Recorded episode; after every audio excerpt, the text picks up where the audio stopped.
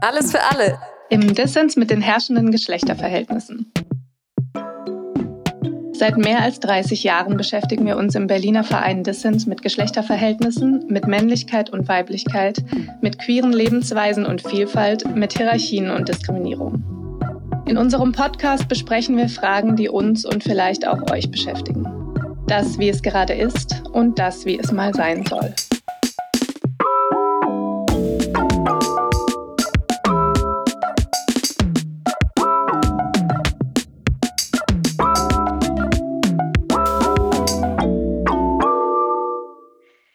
Hallo, willkommen bei Folge 12 unseres Podcasts Alles für alle im Dissens mit den herrschenden Geschlechterverhältnissen. Mein Name ist Ulla, mein Pronomen ist sie.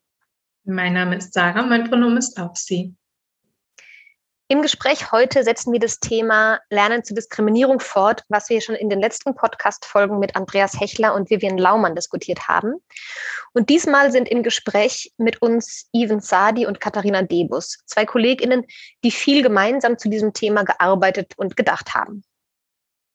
Katharinas Pronomen ist sie und ihr kennt Katharina schon aus unseren Podcast-Folgen zu Weiblichkeit und Weiblichkeitsanforderungen.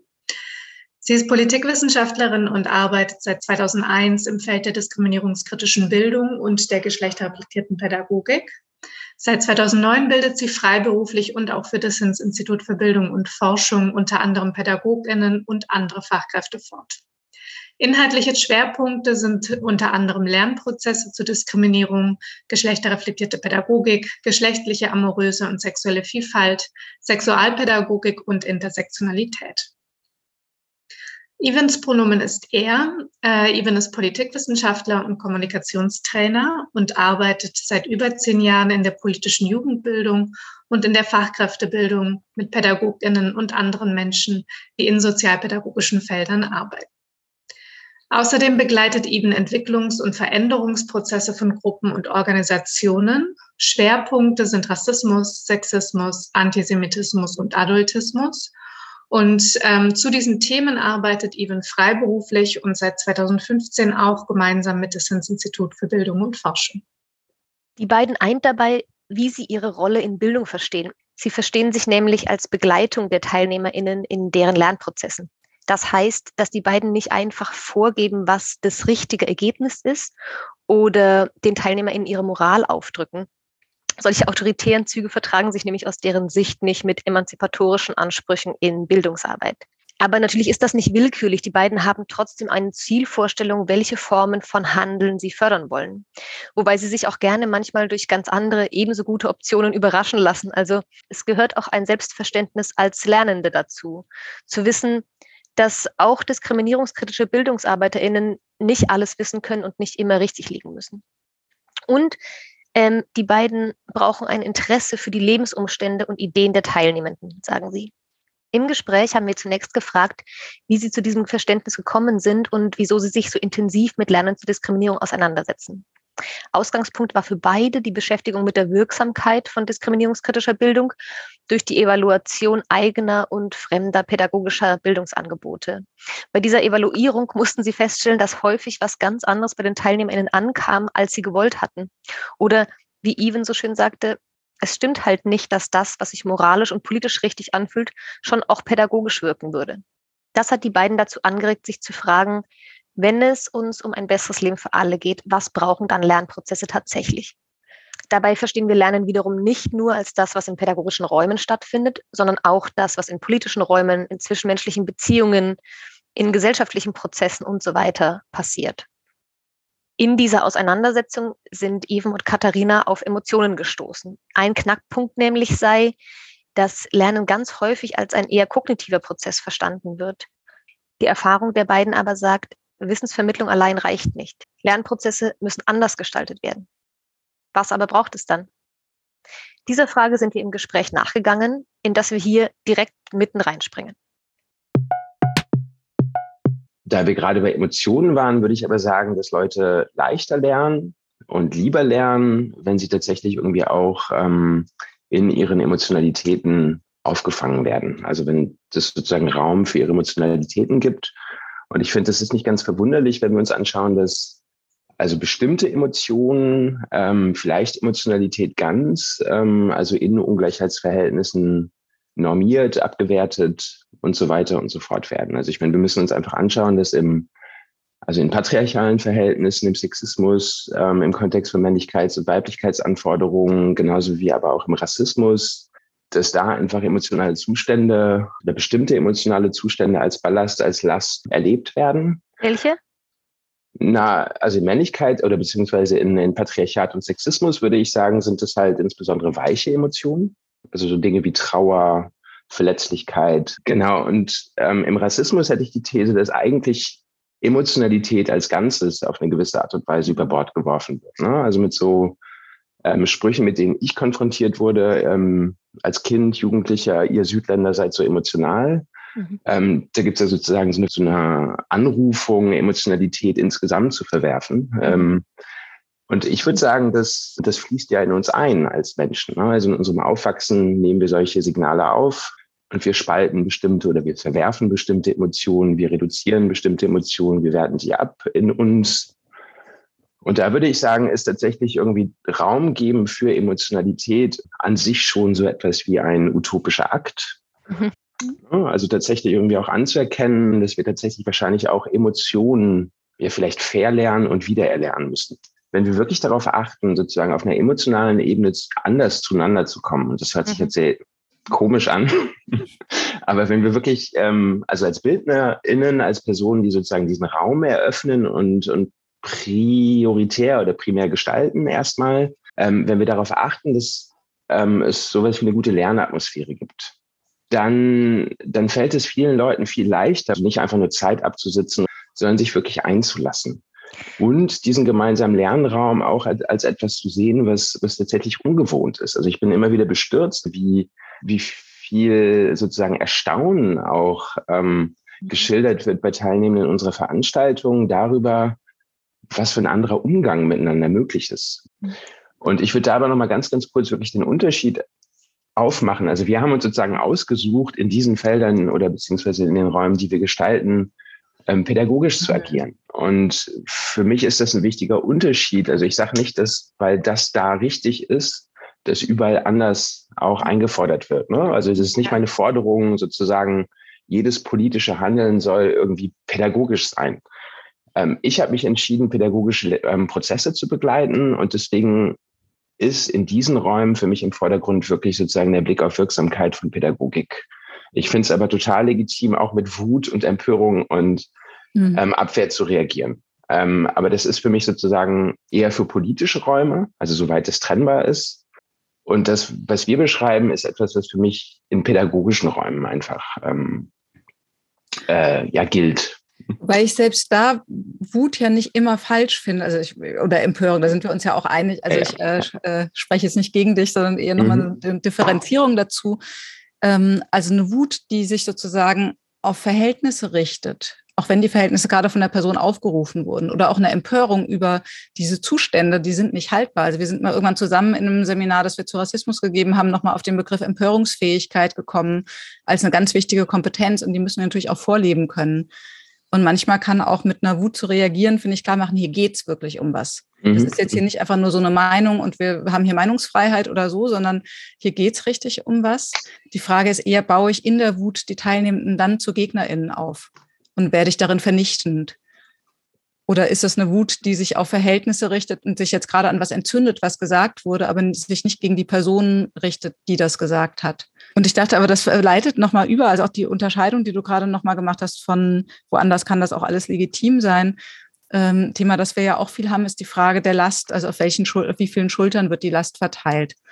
Also und eigentlich in zwei Richtungen. Also einerseits in der Richtung von, wenn ich immer die bin, die verständnisvoll sein muss, dann kann es da einfach auch eine Grenze geben. Wenn es so qua meiner Gruppenzugehörigkeit als Frau, als Person of Color, also die ich jetzt okay. nicht bin, aber ähm, als Jüdin oder was auch immer, also ich habe jetzt bewusst verschiedene Sachen genannt, die ich nicht alle bin, ähm, wenn ich sozusagen immer die Person bin, die verständnisvoll sein muss, dann zu sagen, ey, die Last muss hier mal auf mehr Schultern verteilt werden und kann mir wer anders erklären ich will gerade nicht schon wieder erklären, ich muss in meinem Alltag immer erklären.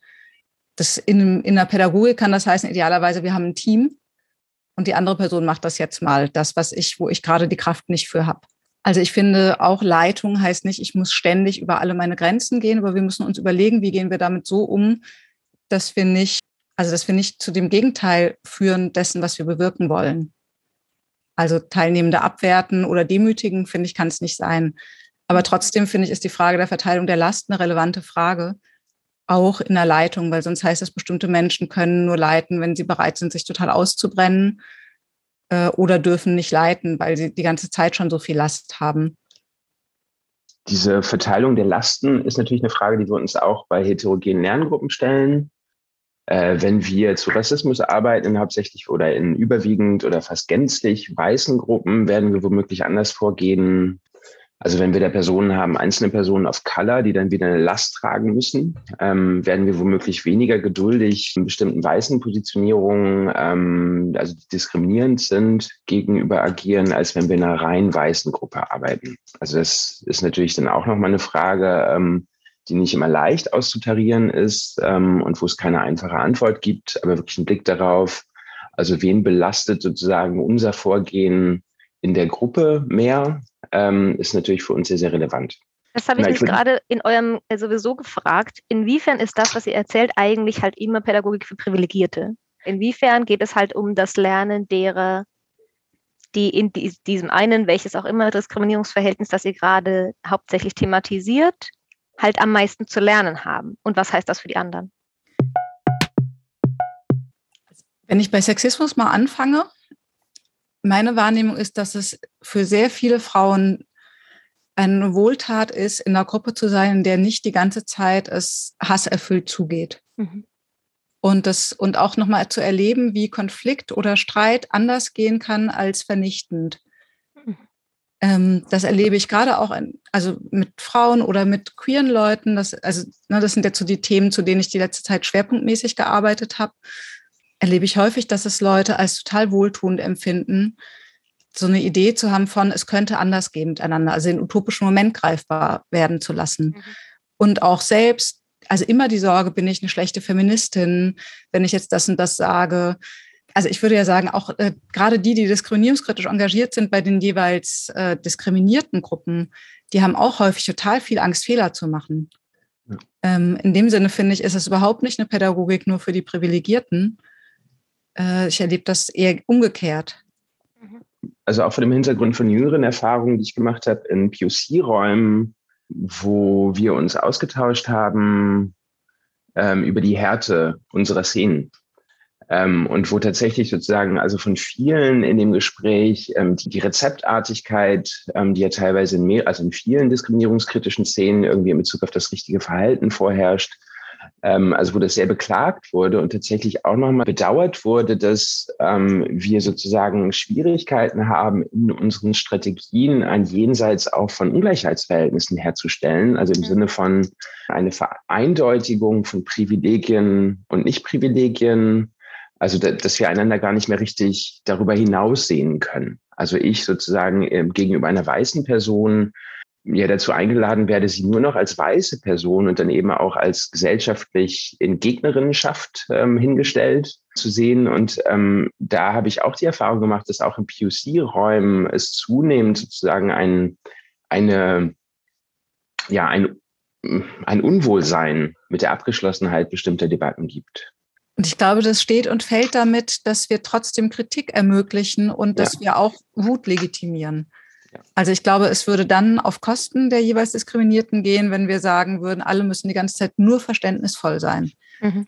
Und ich würde sagen, dass also der Anspruch zu verstehen, der richtet sich nochmal sehr viel stärker an uns als Leitung als immer an die Teilnehmenden. Also er richtet sich an die Teilnehmenden, wenn unsere Teilnehmenden PädagogInnen sind, dann richtet er sich an die Teilnehmenden mhm. für ihre Pädagogik später, mhm. aber nicht für ihr auf Augenhöhe oder in einer weniger mächtigen Position in der Gruppe zu sein, sondern da ist der Anspruch an uns selbst immer höher als der an die Teilnehmenden. Und wir haben häufig auch Rückmeldungen bekommen von, wow, ich durfte hier auch mal wütend sein. Ihr habt angesprochen, dass Wut legitim ist. Oder auch kritisch sein dürfen in einer Form, in der ich nicht so viel Angst haben muss, damit die Beziehung abzubrechen oder nicht mehr gemocht zu werden, weil es eine Form gibt, in der Kritik irgendwie einen ganz guten Weg gehen kann oder so. Und also vielleicht ist das nochmal auch was ähm, auf der Ebene so von Kompetenzvermittlung und was, was ich für, also zu, das zurückführt zu der emanzipatorischen, also zu emanzipatorischen Ansprüchen. Also die Frage, was brauchen Menschen eigentlich, um irgendwie, also A, selbst nicht so herrschaftsförmig zu leben, also ich, und zwar sowohl auf der Ebene Privilegien nutzen gegen andere, als auch auf der Ebene in einer diskriminierten Position zu verharren wo es ja häufig um so Fragen geht von, wie können wir uns in Beziehung zueinander setzen, aber auch so Sachen wie erlernte Hilflosigkeit.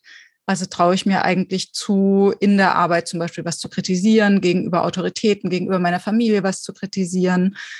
Äh, wie gehe ich damit um, wenn ich da Gegenwind bekomme, wenn ich äh, das Gefühl habe, ich werde plötzlich nicht mehr gemocht, ich äh, vereinzele oder ich werde nur noch, äh, also äh, Thema aus meiner eigenen Geschichte, so feministisches Über-Ich und alle arbeiten sich nur noch an mir als Feministin ab und ich kann gar nicht mehr als Individuum in Kontakt treten mit den Menschen und so weiter. Also und daran zu arbeiten explizit, das ist ja auch was, also vieles darin ist verbindend. Vieles darin trennt sich gar nicht entlang privilegiert und diskriminiert, auch wenn es häufig nochmal andere Erfahrungen macht, tendenziell schon. Aber erstmal diese Fähigkeiten irgendwie anders sich in Beziehung setzen zu können, anders sich für Interessen einsetzen zu können, jetzt nicht im neoliberalen Sinne von Lobbying gegeneinander, sondern für Interessen an einem besseren Leben einsetzen zu können, sich bestimmte Zumutungen nicht mehr die ganze Zeit reinziehen zu müssen. Da würde ich sagen, gibt es total viel Verbindendes. Ich freue mich jetzt gerade total, weil Katharina auf ähm, eine andere Art und Weise etwas ausgedrückt hat, was ich jetzt wieder mal mit äh, so Studienergebnissen mhm. äh, einbringen wollte. Also ich würde nochmal sozusagen wirklich eine Lanze brechen, also auch sozusagen emotionale Lernprozesse ähm, ernst zu nehmen vor dem Hintergrund, dass neuere Studien darauf verweisen, dass rechte Weltsichten, Autoritarismus einfach auch mit, ähm, mit, mit ja, die nennen das gering entwickelter emotionaler Intelligenz oder Kompetenz einhergehen. Ähm, aber dass tatsächlich sozusagen Menschen, die nicht gelernt haben, sozusagen auch auf ihre Unterschiede, das unterschiedliche Spektrum ihrer Emotionen, das wahrzunehmen, äh, damit umzugehen, auch so Dinge wie Trauer und Weichheit zu erleben, Widersprüchlichkeit zu erleben, dass die halt eher dazu tendieren, äh, rechte und autoritäre Weltsichten zu verfolgen. Und ich finde, so auf so ein, also bei aller Schwierigkeit solcher groß angelegten psychologischen Studien ähm, ähm, ist es dennoch sozusagen ein Hinweis, glaube ich, den wir ernst nehmen sollten, sozusagen, wenn wir wirklich ein Interesse daran haben, mit den Lernprozessen, die wir begleiten, zu einer schöneren Welt, ähm, weniger autoritären Welt, weniger ungleichen Welt beizutragen. Ähm, also dann sollten wir wirklich nochmal ähm, ernsthaft auf Emotionen und die Angebote zu emotionalen Lernprozessen schauen, die wir so machen. Also wirklich uns die Grundlage, also die Frage zu stellen, wenn wir das ausklammern, was klammern wir eben auch an Veränderungspotenzialen aus? Ähm, wir haben jetzt ja sehr viel über pädagogische Settings gesprochen mhm. und ähm, mit Andy und Vivian hatten wir es ja auch davon, dass wir mit Lernen nicht nur Lernräume in einem pädagogischen Sinne meinen, sondern alle möglichen Räume, in denen wir uns auseinandersetzen mit den Themen und dabei auch in irgendeiner Form lernen. Genau. Und ich hänge an der Frage, was davon, also von dieser Frage von Emotionalität und Umgang damit, sowohl welche Emotionen lasse ich zu oder habe ich gelernt zuzulassen, als auch was löst das in mir aus, wenn ich mich mit diesen Themen beschäftige oder wenn ich zum Beispiel merke, mein Gegenüber ist äh, betroffen oder so. Was davon lässt sich übertragen, so auf äh, nicht pädagogische Settings? Also für mich überträgt sich total vieles. Ähm, und ich würde aber schon ankündigen, es gibt für mich einen Punkt, wo es auch zu einer Deformation professionell werden kann, also zu so, also wo sich auch fehl überträgt. Aber erstmal, ähm, also ich, ich kann am besten mich engagieren in Räumen, in denen ich das Gefühl, es gibt einen Raum für Verletzlichkeit, ohne Verletzlichkeit absolut zu setzen. Also nicht, es schreit jemand, ich bin verletzt und dann müssen sich alle nur noch darum drehen. Das kann ja auch zu einer Macht, zu einem Machtinstrument werden aber wo es einen Raum gibt für Verletzlichkeiten, sich zu verbinden darin und wo es miteinander ein Wohlwollen gibt. Also ein Grundvertrauen, und das heißt natürlich, man muss das Grundvertrauen auch aufbauen, das kann ja nicht einfach aus der Luft kommen. Ähm, aber mit Leuten, mit denen ich ein Grundvertrauen habe, dass wir es erstmal wirklich gut meinen und dass wir bereit sind, unser Handeln zu hinterfragen. Gleichzeitig. Ähm, also ohne die Bereitschaft, das Handeln zu hinterfragen, hilft, finde ich, Fehlerfreundlichkeit kann auf die völlig falsche Spur führen. So, das würde ich sagen, ich kann nur so mich engagieren, ich halte alles andere einfach nicht lange aus. Also es ist ganz interessant, weil ich mir mit Kolleginnen, Kolleginnen, die eher so aus dem Transformative Community Organizing kommen, also die wirklich sozusagen aus, also aus einem ja, benachbarten Bereich kommen, also nicht klassisch Bildung, ähm, sondern die sich wirklich mit der Frage äh, beschäftigen, wie organisieren wir uns, wie können wir dazu beitragen, irgendwie, dass Menschen mit ähnlichen Anliegen sich mit uns organisieren und so weiter und so fort. Da sind wir seit ähm, relativ kurzer Zeit im Gespräch, was wir voneinander lernen können. Und wenn ich von wir spreche, meine ich auf der einen Seite emanzipatorische Bildung und auf der anderen Seite eben das TCO, also Transformative Community Organizing und ähm, was wir in diesen Dialogen irgendwie festgestellt haben, ist, dass ja eigentlich beides ähm, Räume sind, in denen eigentlich gezielt und geplant Veränderungen stattfinden soll. Bei emanzipatorischer Bildung ist der Fokus aber auf der Veränderung sozusagen und auf den Lernprozessen von den Menschen, die in diesen Räumen sind, während im TCO eher sozusagen die Veränderung nach außen prioritär ist. Was aber sehr deutlich wird, ist, dass in, in so Organizing-Prozessen äh, oder dass Organizing-Prozesse sehr davon gewinnen könnten, wenn sie sich auch einmal die Frage stellen würden, also wie sie die Räume nach innen so gestalten könnten, dass eben auch ähm, Veränderungen stattfinden können. Also tatsächlich ein Umgang mit Diskriminierung zum Beispiel. Also wir hatten in Berlin jetzt jüngere, also in jüngerer Zeit Fälle im, in den mietenpolitischen Organisierungen, ähm, äh, von für viele sehr unangenehmen Umgängen mit Sexismus und da eben auch die Frage zu stellen, wie wir es in unseren Bereichen machen, also in Bildungsbereichen, was brauchen wir für die Gestaltung unserer Organisierungsräume? Also wie können wir da sozusagen Lernprozesse ermöglichen, Veränderungsprozesse ermöglichen, davon ausgehend, dass wir alle geprägt sind von dieser Gesellschaft und dass solche Organisierungsräume eigentlich auch hervorragende Räume sind, um gemeinsam zu was Neuem zu kommen. Also dieser Unterschied zwischen klassischen Bildungsräumen und Organisierungsräumen ist da auf eine gewisse Art und Weise im Verschwimmen. Das hieße aber, dass in Organisierungsräumen einfach noch mal ein bisschen ähm, schärfer geschaut werden müsste auf das, was so Gestaltungserfordernisse sind, die ähm, eben ein gemeinsames Verlernen und Neulernen erleichtern. Da könnte ich zu den Lasten zurückkommen. Also ich finde halt auch genau da immer wieder die Frage zu stellen, auf, also wer trägt eigentlich die Last des Versuchs des Umgangs? Also gerade wenn es um Sexismus geht oder ich sage jetzt mal auch über Sexismus hinaus, um sowas wie zum Beispiel Umgang mit Grenzüberschreitungen, was ja, also was ich von Sexismus nochmal, also nicht als eins betrachten würde, weil das kann sich auch gegen Männer richten, Grenzüberschreitungen. Und Sexismus, würde ich sagen, ist das Verhältnis, das sozusagen in dem äh, Frauen diskriminiert werden oder Sexismen, dann auch noch äh, Trans und Queers und äh, Inter so. Also das sowohl Umgang mit Grenzüberschreitungen als Umgang mit Sexismus. Ich finde, es läuft halt dann schief, wenn klar ist, was ja ich, wir wissen nicht, was passiert ist. Wir können das nicht ermitteln, was passiert ist. Also geht es, also machen wir nichts. Und dann geht es zu Lasten derer, die was, also denen Scheiße passiert ist. Und ich finde damit, also für mich hat das auch in unterschiedlichsten Szenen, in denen ich mich um den Umgang mit Grenzüberschreitungen gekümmert habe, hat das das total erleichtert, mich zu lösen von der Frage von Schuld und feststellen zu müssen, wer war jetzt schuld, weil das ist häufig gar nicht festzustellen, hinzu, wie werden die Lasten verteilt. Und wenn ich sage, okay, es kann nicht sein, dass die Lasten immer auf Kosten derer gehen, denen was passiert ist, weil es ist fast nie beweisbar, was passiert ist, dann komme ich zu anderen Umgangsweisen, in denen ich auch gar nicht sagen muss, Person XY hat intentional böswillig gehandelt, sondern einfach sagen kann, diese Person muss gerade die Last tragen, weil hier Scheiße passiert ist, egal warum die passiert ist. Und um die Last auf mehr Schultern zu verteilen, ist dafür zum Beispiel ist angemessen, wenn Person Y sich jetzt mal eine Weile rauszieht. Nicht, weil ich sicher bin, dass Person Y ein böser Täter ist oder in Klammern vielleicht auch eine böse Täterin, sondern weil ich das mit der Last ernst nehmen will und der Verteilung der Last auf verschiedenen Schultern. Was ich mit der Deformation professionell vorhin aber meinte, ist, dass ich tatsächlich merke, desto mehr ich Pädagogik mache, in der ich versuche, erstmal auf Verstehen zu gehen, desto schwieriger fällt mir manchmal das Umschalten auf, jetzt gerade ist aber auch einfach eine Grenzziehung angesagt das meine ich weniger in mhm. Innenverhältnissen, also von Leuten, mit denen ich mich engagieren würde oder die ich so, wo ich mich schon entschieden habe, mit denen mein Leben in irgendeiner Form zu teilen, sondern insbesondere auch außen. äh, auf der Straße, in irgendwelchen, was weiß ich, Verhandlungsgeschichten, sonst was, ähm, da merke ich, dass dieses Umschalten von, okay, hier ist aber jetzt eine Grenze und hier versuche ich überhaupt nicht zu verstehen. Also wenn ich total erschöpft bin, dann klappt das. Dann, dann platzt mir auch mal die Hutschnur an diesen Stellen. Aber also ich finde schon, es gibt, es muss so ein Umschalten geben und ich merke, mir fällt der Schalter, der kippt bei mir durch viel Pädagogik machen mehr in die eine als in die andere Richtung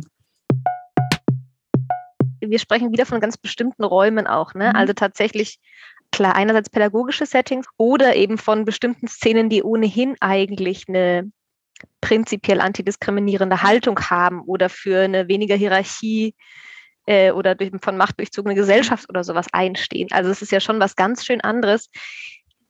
Ich habe gerade die ganze Zeit im Kopf sozusagen von die, den Vergleich zu welche anderen Bewegungen und Kämpfe gab es denn oder erfolgreichen Kämpfe gab es denn? Und wenn ich mir überlege, gut, ArbeiterInnen, die sind nicht auf der Straße gestorben und haben, äh, keine Ahnung, ähm, die Maschinen lahmgelegt, weil sie nicht genug Transformative Justice Ideen hatten, sondern das war halt zwangsläufig so, ne, weil es eine ganz klare Gegnerinnenschaft gab oder so. Also genau, wo funktioniert das überhaupt, Raum für Emotionalität und gemeinsamen Wandel herzustellen? Das funktioniert halt in ganz vielen Bereichen auch einfach gar nicht.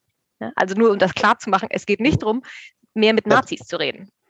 Nein, es geht nicht darum, mehr mit Nazis zu reden, da bin ich total einverstanden. Aber ich glaube schon, dass wir irgendwie auch aus, ähm, also von Kämpfen aus dem globalen Süden lernen können, zum Beispiel, ähm, wo die Frage von Emotionalität einfach eine sehr, sehr andere Rolle spielt. Ich habe irgendwie sowohl in Indien als auch äh, jetzt kürzlich in Mexiko habe ich wahrgenommen, dass Leute, die in wirklich sehr, sehr, sehr, sehr, sehr, sehr viel repressiveren Umgebungen Politik machen, als wir es hier in Deutschland tun. Also es ist einfach für total notwendig halten, Emotionalität eben auch Raum zu geben. Nicht Emotionalität, also eine gute Emotionalität herzustellen mit irgendwelchen Militäroppressorinnen oder sowas, aber in ihren Organisierungen tatsächlich mhm. zu sagen, das sind wichtige Aspekte. Das brauchen wir, also sozusagen eine Verbindung miteinander und auch mit Leuten, die nicht, nicht identisch oder die nicht identische Positionen haben wie wir, ähm, das, das brauchen wir. Und wir müssen darauf acht geben, dass es allen hier im Raum gut geht. Das ist etwas, das kenne ich weniger aus linken politischen Szenen in Deutschland, als gerade aus Räumen, die ähm, tatsächlich mit viel, viel härteren politischen Bedingungen zu kämpfen haben, wenn es um Organisierung geht. Ich finde es wirklich nochmal wichtig irgendwie auch, dass wir uns als westliche oder deutsche Linken, Linken ähm, nochmal so die Frage stellen, wie kommt es eigentlich, dass wir so wenig oder an vielen Stellen so wenig darauf achten, wie es uns eigentlich geht. Also nicht nur mir, also ich mir die Frage stelle, wie es mir geht, sondern wie kommt es, dass wir uns so wenig die Frage stellen, mhm. Ähm, was müssen wir eigentlich für Räume bauen, damit die Menschen, mit denen wir mhm. uns organisieren wollen, ähm, damit es denen einigermaßen gut geht ähm, und besser geht zumindest als da draußen, wo es uns allen verdammt scheiße geht. Entschuldigt meine, meine Wortwahl. Genau, und ich habe jetzt gerade irgendwie von, von dem globalen Süden gesprochen. Ähm, natürlich wissen wir das auch aus feministischen Kämpfen. Also auch im Westen gibt es sozusagen auch Beispiele dafür, wo Emotionalität einfach natürlicher und ähm, anerkannter. Ähm, genau, also anerkannter eine Rolle spielen und das auch auf eine gewisse Art und Weise erkämpft werden musste. Ne? Genau, und das auch in Kontexten von heftiger Repression teilweise. Und also historischer Kontext, ne, die, diese, also diese Norm der Emotionslosigkeit ja. und so einer rationalisierenden Härte, die ist ja eine, die, also wir haben vorhin schon Patriarchat genannt, wir haben vorhin schon Rassismus genannt, Bürgerlichkeit, ist eine sehr protestantische ja. Norm. Ja. Und wir könnten jetzt noch viel hinzufügen. Also ich finde auch im Ableismus spielt das eine große Rolle ja. und so weiter. Ähm, also das ist ja eine, ich würde sagen, eine hochherrschaftsförmige Norm, mit der ja auch total begründet wurde. Also sowohl begründet wurde, wer unterdrückt werden durfte, legitim, nämlich all die, die als irgendwie emotional und nicht so rational begriffen wurden, als auch mit der die, die jeweils privilegiert positioniert wurden, auch diszipliniert wurden. Ne? Also die, mhm. diese Abwertung der jeweils anderen, die trägt ja auch immer zur inneren Disziplinierung bei. Also die weißen, bürgerlichen, nicht-jüdischen, nicht-behinderten und so weiter, Männer, heterosexuell, cis, na, na, na, äh, die sozusagen alle dabei bei der Stange zu halten, auch wirklich sich ihres Standes gemäß und so weiter zu verhalten. Also das heißt, es ist eine Härte nach innen und eine Härte nach außen, die da gleichzeitig stattfindet. Und ich finde, dass damit wird total klar, für Emanzipation braucht man was anderes. Mhm. Genau, und ich finde auch nochmal wichtig, irgendwie darauf zu schauen, dass wir sozusagen gerade ja auch Zeiten erleben, in denen Emotionalität durch, also sozusagen im Neo Neoliberalismus anders angerufen wird. Und wir, mhm. also wir tatsächlich mhm. bei Jugendlichen wahrnehmen, wie sie sozusagen emotional auch an äh, Konsum und sowas nochmal auf eine andere Art und Weise gebunden werden, als es so meine Ansicht ist in den 70er oder 80er Jahren äh, der Fall war. Und ähm, dass uns da der Kapitalismus überholt in Bezug auf ähm, so eine emotionale Einladung zu machen an Menschen, sich wohlzufühlen, also bedingt wohlzufühlen, ne, auf Oberfläche und so weiter und so fort. Und wir aber immer noch darin gefangen sind, in so komischen Ver Verständnissen davon, ähm, dass Emotion keine Rolle spielt, dass es, ähm, dass es von den politischen Kämpfen ablenkt. Genau, also ich glaube sozusagen zeitdiagnostisch müssen wir uns einfach auch klar machen, dass es also dass, dass äh, unsere Gesellschaftsverhältnisse irgendwie gerade auch eine andere emotionale Anrufung anbieten und uns so auf eine gewisse Art und Weise einsaugen und wir da eigentlich so als, als utopisches Gesellschaftsprojekt da was gegenhalten müssen, was aber nicht emotionslos sein darf, sondern eine andere Form von Emotionen ähm, erlauben sollte. Ich gerade nochmal zu Ulla, also nochmal auf einer anderen über einen anderen Pfad zu Ullas Frage vorhin zurückkommen würde. Ich finde schon, es ist ein Unterschied von, also Räumen, die gestaltbar sind für mich. Also was Räume sind, wo wir irgendwas zusammen wollen. Mhm. Also genannt haben wir jetzt sowohl pädagogische Räume als auch politische Räume. Ähm, ich würde auch sagen, sowas wie selbstgewählte Wohnzusammenhänge oder eine Familie, die wirklich auch mit mir will und ich will mit denen. Das sind Räume, in denen es, finde ich, möglich ist, ähm, auf eine Art zu gestalten. Mhm. Und in denen finde ich, ist es, also würde ich immer erstmal versuchen, über so einen Zugang hinzugehen, wie wir das jetzt gerade besprochen haben. Und es gibt Räume, in denen ist es gescheitert. Also das kann in Familie sehr gut passieren. Also man will zwar irgendwas miteinander, aber nicht jetzt miteinander einen guten Raum bauen, der gut für alle ist. Und das kann in der Arbeit scheitern. Das kann auch in politischen Räumen scheitern. Ähm, und es kann auch in pädagogischen Räumen scheitern. Also wenn, also nur ne, die Frage ist, wer an dem Punkt, wo das nicht mehr gestaltbar ist, sondern wo ich eigentlich in so einer ohnmächtigen Situation bin. Und dann kann es natürlich nicht, also ich würde sagen, es ist das Rezept für Burnout, wenn ich dann immer weiter versuche, es emotional schön ja. zu machen mhm. ähm, wenn mir eigentlich mit Feindseligkeit oder mit Nichtachtung, mit Geringschätzung sonst was begegnet wird. Und ich finde, da ist genau das, wo es kippt, wo ich unter Umständen auch eher gucken muss, wie ich, also wahlweise, wie kann ich den Räumen entkommen und mir bessere Räume bauen? Oder wie kann ich darin machtstrategisch agieren? Mhm. Und ich würde sagen, in manchen Szenen, also in manchen meiner politischen Kontexte oder die, auf die ich mich beziehe, kippt es zu schnell in Richtung immer Härte und Machtpolitik in manchen anderen Kontexten, mit denen wir auch arbeiten, Stichwort soziale Arbeit, mhm. Stichwort Erzieherin oder sowas, habe ich eher den Eindruck, oft kippt es da zu spät. Also oft gibt es da die Idee, ich muss immer, immer, immer, immer wohlwollend bleiben. Mhm. Äh, und es kippt nie, ne, das war ja auch das, was ihr vorhin angesprochen also Stichwort Reden mit Nazis oder so. Und wir wissen einfach, dass ich dann Verständnis nirgendwo hinkomme, sondern dass es da darum geht, wie kann ich denen den Raum nehmen, um den Raum für die zu öffnen und zu schaffen und zu verbessern, die woanders stehen. So abrupt, wie wir reingesprungen sind, springen wir auch wieder raus aus unserem Gespräch. Mir fällt zu Katharinas letztem Punkt ein Spruch ein, den ich schon immer gerne mochte. Be careful with each other, so we can be dangerous together. Die Frage ist nur, wo ist die Grenze zwischen denen, mit denen wir careful sein wollen und den Strukturen, denen wir dangerous, also gefährlich werden wollen? Diese Gedankenstränge zu Emotionen und deren Bedeutung im Lernen, zur Verteilung der Lasten in Gruppen und zur Frage, wo wir wohlwollender hinhören und verstehen wollen und wo es klare Grenzsetzungen braucht, sprechen wir nächstes Mal weiter. Für dieses Mal hoffen wir, ihr fandet die Diskussion spannend. Wir haben auf jeden Fall einiges daraus mitgenommen. Ihr hört von uns. Wenn ihr so lange mehr von unserer Arbeit mitbekommen wollt, dann geht das zum Beispiel auf unserer Website distanz.de oder auch auf Facebook.